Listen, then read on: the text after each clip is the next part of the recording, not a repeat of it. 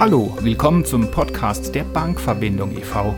Wir sprechen mit interessanten Mitgliedern unseres Studierenden- und ehemaligen Netzwerks über sich und über ihren Beitrag zur Gemeinschaft und auch darüber, warum man sich unserem Netzwerk anschließen sollte. Viel Vergnügen. Hallo, willkommen zu unserem heutigen Podcast. Ich bin Annika Harries und heute geht es rund um das Thema Promotion. Dazu freue ich mich sehr, Dorothee Winkler als Gast begrüßen zu können. Hallo Annika. Hi Doro. Ja, du hast selbst schon in diesem Format den einen oder anderen Podcast aufgenommen und daher finde ich es echt super, dass du heute den Perspektivwechsel machst und den Zuhörern und mir die wissenschaftliche Welt etwas näher bringst. Vielleicht helfen wir ja mit dem Podcast dem einen oder anderen Zuhörer äh, in der Entscheidung, ob eine Promotion noch eine mögliche Option wäre. Und ja, ich würde sagen, genug vorab. Ich würde äh, dich bitten, dich einmal kurz vorzustellen. Ja, Annika, vielen Dank für die ähm, Einladung in den Podcast. Ich freue mich auch sehr, heute mal auf der anderen Seite, nämlich als Interviewter sozusagen, äh, mit dabei zu sein. Ähm, ja, ich bin Dorothee Winkler. Ich bin jetzt ähm, seit vielen, vielen Jahren Mitglied in der Bankverbindung, war auch eine Zeit lang mal im Vorstand mit aktiv, ähm, habe ein duales Studium in Mannheim absolviert, war danach ein paar Jahre im Bankwesen unterwegs, bevor ich dann in Lausanne meinen Master im Bereich äh, Management mit einem Fokus auf Strategie gemacht habe und mich dann letztlich für eine Promotion jetzt hier an der Uni Zürich entschieden habe, was ich jetzt seit, äh, seit vier Jahren dabei bin. Ja, super spannend. Ähm, du hast ähm, vorhin gesagt, du hast einen Master in Lausanne gemacht. Wie ähm, kamst du, ich sag mal, aus ja, der, der Sparkassenwelt dazu? Ja, oder wie hast du die Wahl für den, für den Master getroffen und für die Uni getroffen?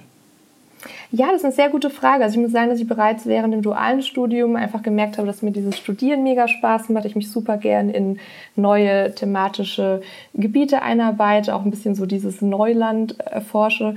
Ähm, habe dann nach meiner Zeit in der Bank ähm, eben einfach so ein bisschen gemerkt, ich möchte mich gern äh, einfach noch intellektuell irgendwie weiterentwickeln, möchte einfach da noch viel mehr Wissen aufsaugen sozusagen und ähm, habe dann eben mit Lausanne sehr, sehr gute Uni gefunden. Ich wollte eben auch ein bisschen den Perspektivwechsel vornehmen von der Bankenwelt mehr oder von dem Bereich Finance mehr Richtung Management.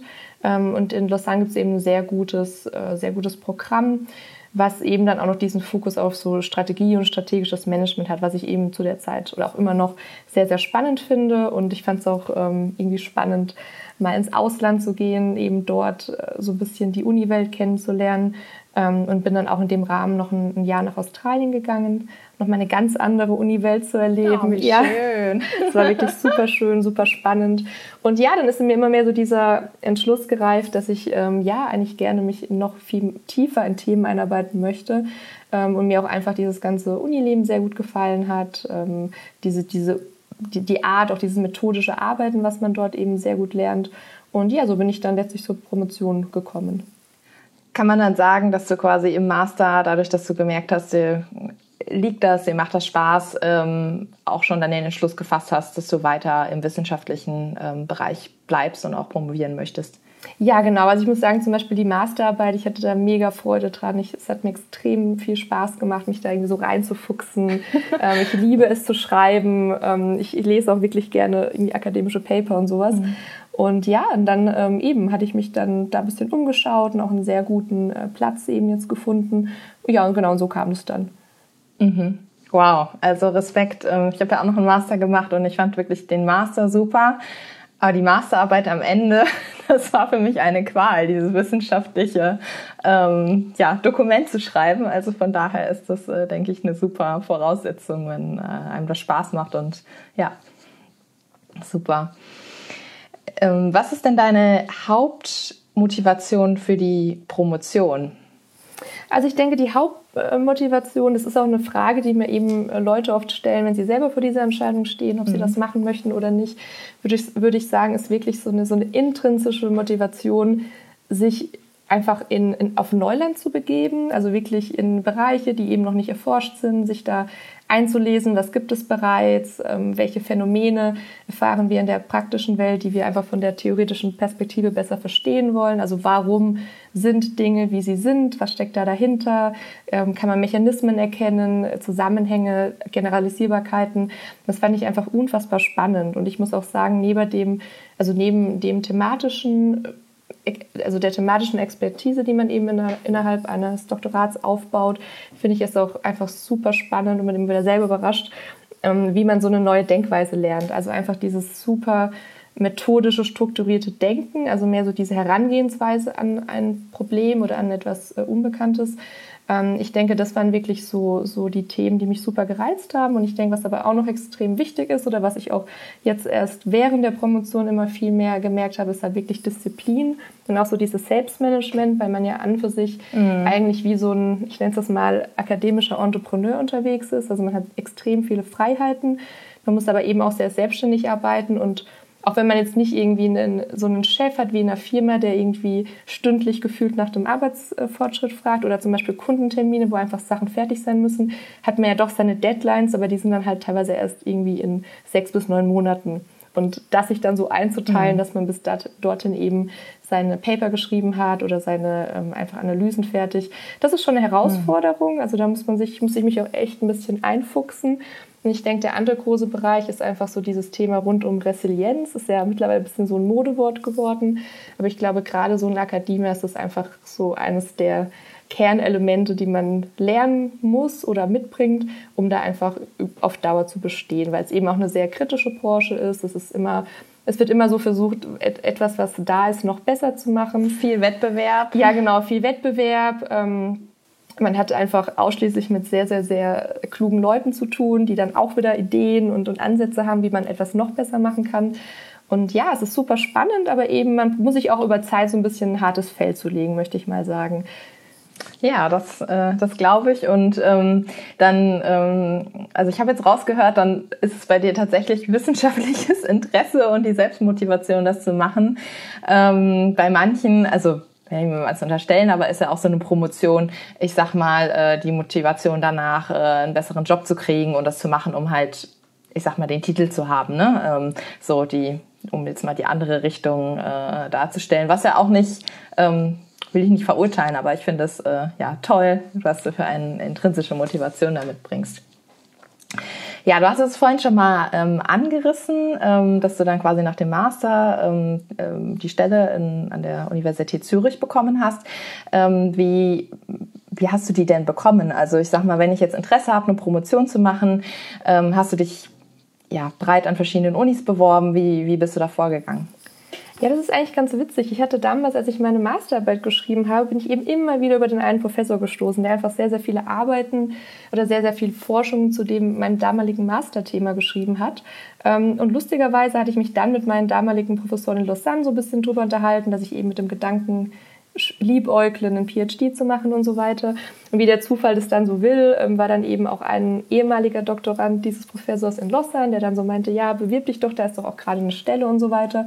Und dann hatte ich mich einfach mal beworben und so kam dann eins zum anderen. Und dann, ja, hatte ich sehr viel Glück, dass ich jetzt an dem Lehrstuhl gelandet bin. Das ist wirklich sehr, sehr spannend und ähm, genau, seitdem bin ich dort.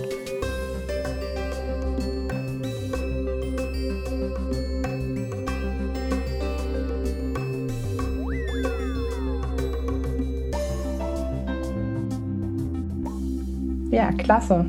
Und äh, du hast ja jetzt eine interne ähm, Promotionsstelle.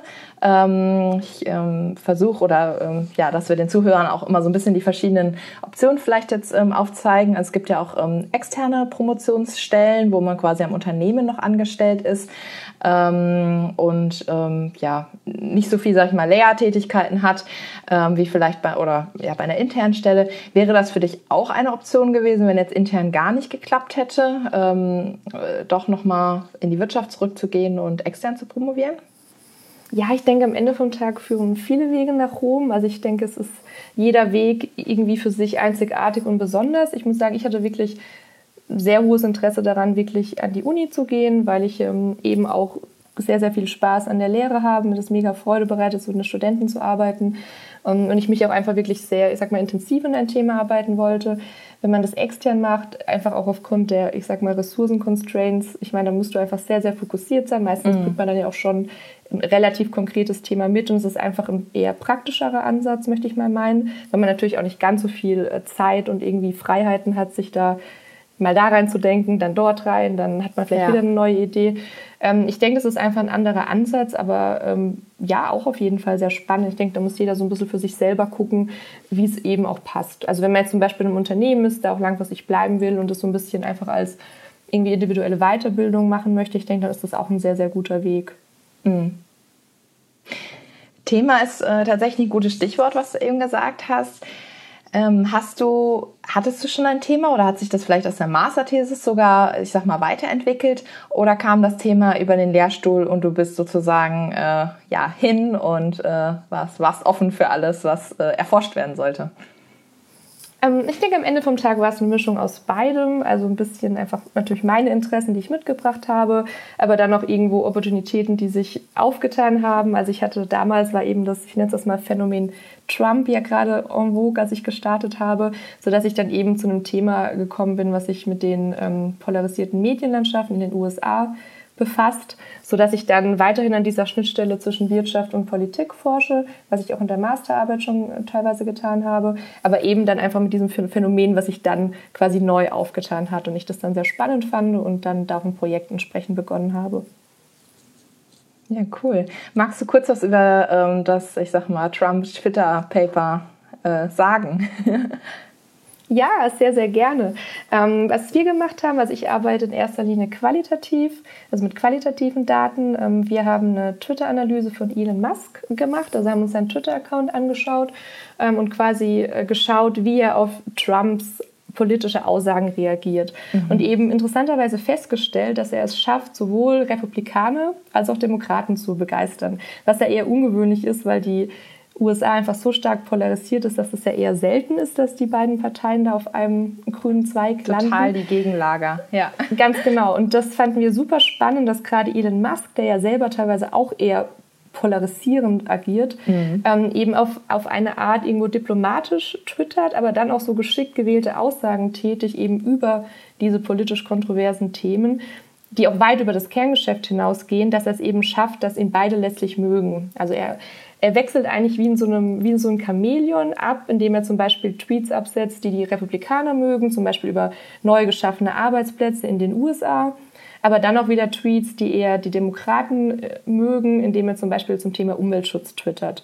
Und mit dieser Strategie ähm, schafft er es eben als sogenannter CEO-Aktivist aufzutreten. Das ist ein sehr neues Phänomen, was man auch mittlerweile an deutschen Unternehmen äh, stark sehen kann, eben dass mhm. sich CEOs zu diesen ähm, soziopolitischen Themen äußern, was ja eigentlich nicht ihre Aufgabe ist. Also früher waren CEOs ja eher apolitisch, wohingegen sie heute ja auch immer mehr für eben LGBT-Rights eintreten oder, Rassist oder gegen Rassismus oder eben für den Umweltschutz. Mhm. Generell auch sehr, also ich sag mal, aktiv auf, auf LinkedIn und so weiter. Ne? Genau. Ähm, hast du ein äh, Beispiel von einem deutschen CEO, dem spannend ist zu folgen, ähm, weil er sich sehr engagiert oder? Ja, auf jeden Fall. Also lustigerweise gerade der neue äh, Volkswagen-CEO hat gerade erst, ich glaube, ja. Anfang dieses Jahres getwittert, so nach dem Motto, hey Elon Musk, watch out. Ähm, ich mache dir Konkurrenz und fange jetzt eben auch an, äh, zu, ja genau, auch, auch an zu twittern, was super spannend ist. Aber es ist schon auch noch eher ein, ein US-Phänomen. Also Mary Barra mhm. von GM beispielsweise oder auch Tim Cook von Apple. Das sind so ein paar Beispiele, die eben sehr, sehr aktivistisch auftreten, was super spannend ist und es eben auch noch nicht so viel Forschung gibt, wie nützlich es den CEOs letztlich ist mhm. und man auch noch nicht so genau weiß, was eigentlich die Motivation dahinter ist. Also ist das einfach eine erweiterte Strategiekomponente, um eben bei den Nutzern irgendwie gut dazustehen? Oder ist das wirklich so ein, ich denke, es ist mal intrinsisch altruistischer Gedanke, dass sie eben wirklich für ihre Werte und Überzeugungen eintreten? In, son in einer sonst ja doch eher stark polarisierten Welt, wie was wir zurzeit sehen. Mhm. Ja, super spannend. Ich äh, folge ja auch dem einen oder anderen. ähm, jetzt habe ich gerade schon rausgehört, dass es ja ein äh, Paper war. Ähm, und ich habe tatsächlich selbst erst vor einiger Zeit gelernt, dass ähm, man ja auch kumulativ promovieren kann. Das heißt, äh, mit verschiedenen Papern äh, quasi die Promotion macht versus einer ja, Monographie, einem riesen Einheits ähm, sozusagen Aufsatz, nenne ich es mal, ähm, was ich super spannend finde, weil man auch ähm, ja, die Paper veröffentlichen kann, in verschiedene Themen reinspringen kann. Ähm, wie viele Paper braucht man denn da für eine Promotion? Oder kann man das überhaupt so sagen? Mhm. Also es ist in der Regel so, dass wenn du kumulativ promovierst, dass du eben drei Paper brauchst, also quasi drei einzelne Projekte. Und der Trend in Akademie geht auch immer mehr dorthin eben zu diesen kumulativen Promotionen, weil du dann eben auch schon während deiner Doktoratszeit publizierst. Mhm. Also das kommt so ein bisschen aus dem angelsächsischen Raum. In Deutschland sind immer noch diese Monographien sehr, sehr, sehr verbreitet. Allerdings kann es dann möglicherweise schwierig auf dem ähm, Academic Job Market werden, wenn du eben abschließt, aber im Prinzip gar nichts publiziert ist oder auch gar nichts in dieser, ich nenne es mal im Review-Prozess, also im Publikationsprozess hast, was in dem Sinne natürlich ähm, besser ist, wenn du kumulativ promovierst und dann vielleicht sogar schon ein Paper veröffentlicht hast oder zumindest die anderen eben im Prozess sind. Ja.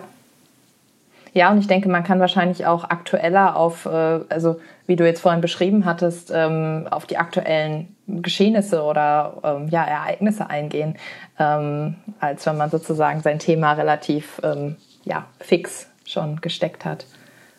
Ja, absolut. Ähm, wobei natürlich die drei Paper auch so zumindest mehr oder weniger ein, ich sag mal, Überthema haben sollten. Aber wie du sagst, man kann eben sehr flexibel agieren und wenn irgendwie ein Thema aufpoppt, was ja gerade super spannend ist und äh, ja, dann kannst du dich da irgendwie drauf konzentrieren und daraus ein Projekt machen.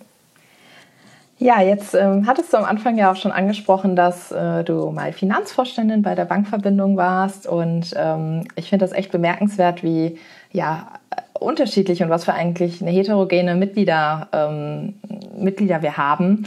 Ähm, ich selbst bin in der Industrie, du bist jetzt in der, ähm, in der, im wissenschaftlichen Weg und viele sind ja auch, ähm, sag ich mal, in, in einem klassischen Bankensektor oder auch nicht mehr im Bankensektor und ähm, ja, das finde ich super spannend. Was äh, hast du denn so oder was nimmst du aus der Zeit mit der Bankverbindung, die dich ja jetzt schon äh, einige Jahre begleitet, so mit? Ja, also ich würde sagen, das Spannende ist ja, dass es ein wirklich ganz bunt gemischter Haufen an Mitgliedern hat. Und ich finde das auch immer sehr befruchtend, eben auch mal so einen Perspektivwechsel vorzunehmen, weil ich denke doch, wenn du in, einem, in einer gewissen Branche arbeitest, dass ja doch die Leute auf eine Art ähnlich sind, einfach ein ähnliches Mindset haben, ähnliche Ideen und Herangehensweisen. Und ich das immer sehr, sehr spannend fand, da mal mit jemandem zu sprechen, der einfach was ganz anderes macht, weil ich finde, das ist einfach irgendwo inspirierend, das bringt einem auch nochmal neue Ideen. Es ist natürlich auch immer schön, einen Austausch zu haben. Vielleicht, wenn ich in Zukunft mal ein Forschungsprojekt mache, vielleicht finde ich gute Interviewpartner innerhalb der Bankverbindung ähm, oder mögliche Masterstudenten oder was auch immer. Also ich finde es auf jeden Fall sehr spannend, dass wir da so eine große Bandbreite an Mitgliedern haben. Und last but not least muss ich auch sagen, sind die Events immer sehr schön, immer sehr feuchtfröhlich und auch ein Spaß. Ja, da freue ich mich auch wieder drauf, wenn das jetzt so langsam hoffentlich wieder losgeht. Ja, wir hoffen es. Fingers crossed. Ja, genau. Ja, wenn ich jetzt als Zuhörer den Podcast höre und mich äh, frage, ob jetzt eine Promotion wirklich auch was für mich wäre oder nicht, was rätst du denn den Zuhörern? Für wen oder vielleicht auch in welcher Situation ähm, ist es deiner Meinung nach ähm, ja, empfehlenswert und für wen vielleicht auch besser nicht? Also wie ich vorhin schon mal kurz angesprochen hatte, ich denke, das Arno ist wirklich, dass du dich wirklich intrinsisch für ein Thema motivierst. Kann zum Beispiel sein, dass du dein Berufsleben immer wieder über die gleiche Fragestellung stolperst und irgendwie so findest, so hey, das kann man doch besser machen, warum ist denn das so? Und du dich dann wirklich mal tiefgründig damit beschäftigen möchtest. Ähm, und einfach so diese generelle Neugierde, also so eine, so eine intrinsische, ich möchte mal sagen, Unzufriedenheit mit dem Status quo, die dich irgendwo antreibt.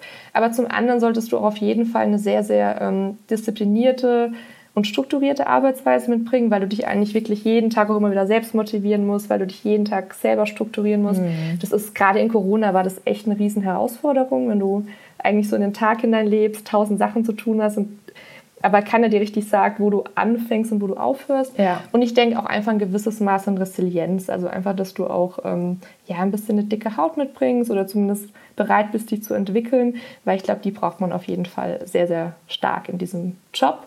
Ähm, in, insofern, wenn du jetzt jemand bist, der, der eher an kurzfristigen Erfolgen zum Beispiel interessiert ist und jetzt nicht so diesen, ich sag mal, langen Atem hat, ich mhm. glaube, dann kann eine Promotion sehr zermürbend sein, weil es ja doch relativ lange dauert und immer wenn du denkst, du bist fertig, dann bist du eben nicht fertig und kannst noch eine Analyse machen oder oder das Paper geht noch mal in Review-Prozess. Ganz ja. genau oder wird komplett gecheckt. Ja. Es ist so ein bisschen äh, ja endlos manchmal. Zumindest fühlt es sich so an und ich denke von daher, das sind so ein bisschen, da sollte man einfach mit sich selber ehrlich sein. Was was will man? Warum will man es überhaupt machen? Ähm, und was ist man auch so ein bisschen bereit dafür zu opfern, im Sinne von, es sind auch einfach per se lange Arbeitszeiten. Es ist halt nicht so dieses Montag bis Freitag, 9 to 5, sondern du hast halt auch abends und am Wochenende und wenn eine Deadline ist, dann auch. Dafür kannst du aber auch mal Montagmorgens irgendwie ins Schwimmbad gehen, wenn gerade nichts ansteht. Also das ist einfach eine, eine Freiheit, die kann sehr schön sein, aber auch irgendwie sehr, sehr ähm, anstrengend, weil du dich halt doch sehr stark immer selber da regulieren musst. Ja, das erinnert tatsächlich ans Studium. genau. genau, wenn dann wieder die Klausurphase ansteht oder ja. Super, echt klasse, dass du uns da so einen äh, detaillierten Einblick gegeben hast. Und du gehst jetzt ja mit deinem zweiten Paper, wenn ich es richtig verstanden habe, äh, dann bald dem dritten äh, auf eine heiße Endphase zu. Und ähm, ja, wir drücken die Daumen, dass das alles gut läuft. Und ich wünsche dir sehr viel Erfolg dafür. Also, liebe Annika, vielen Dank für das tolle Gespräch. Hat mir wirklich mega viel Freude bereitet. Und ich freue mich, wenn wir uns dann vielleicht in der Post-Corona-Welt dann auch mal wieder persönlich ähm, treffen. Da freue ich mich auch drauf. Bis dann. Tschüss. Neugierig geworden? Mehr von uns auf bank-verbindung.de. Danke fürs Zuhören und am liebsten bis zum nächsten Mal. Tschüss.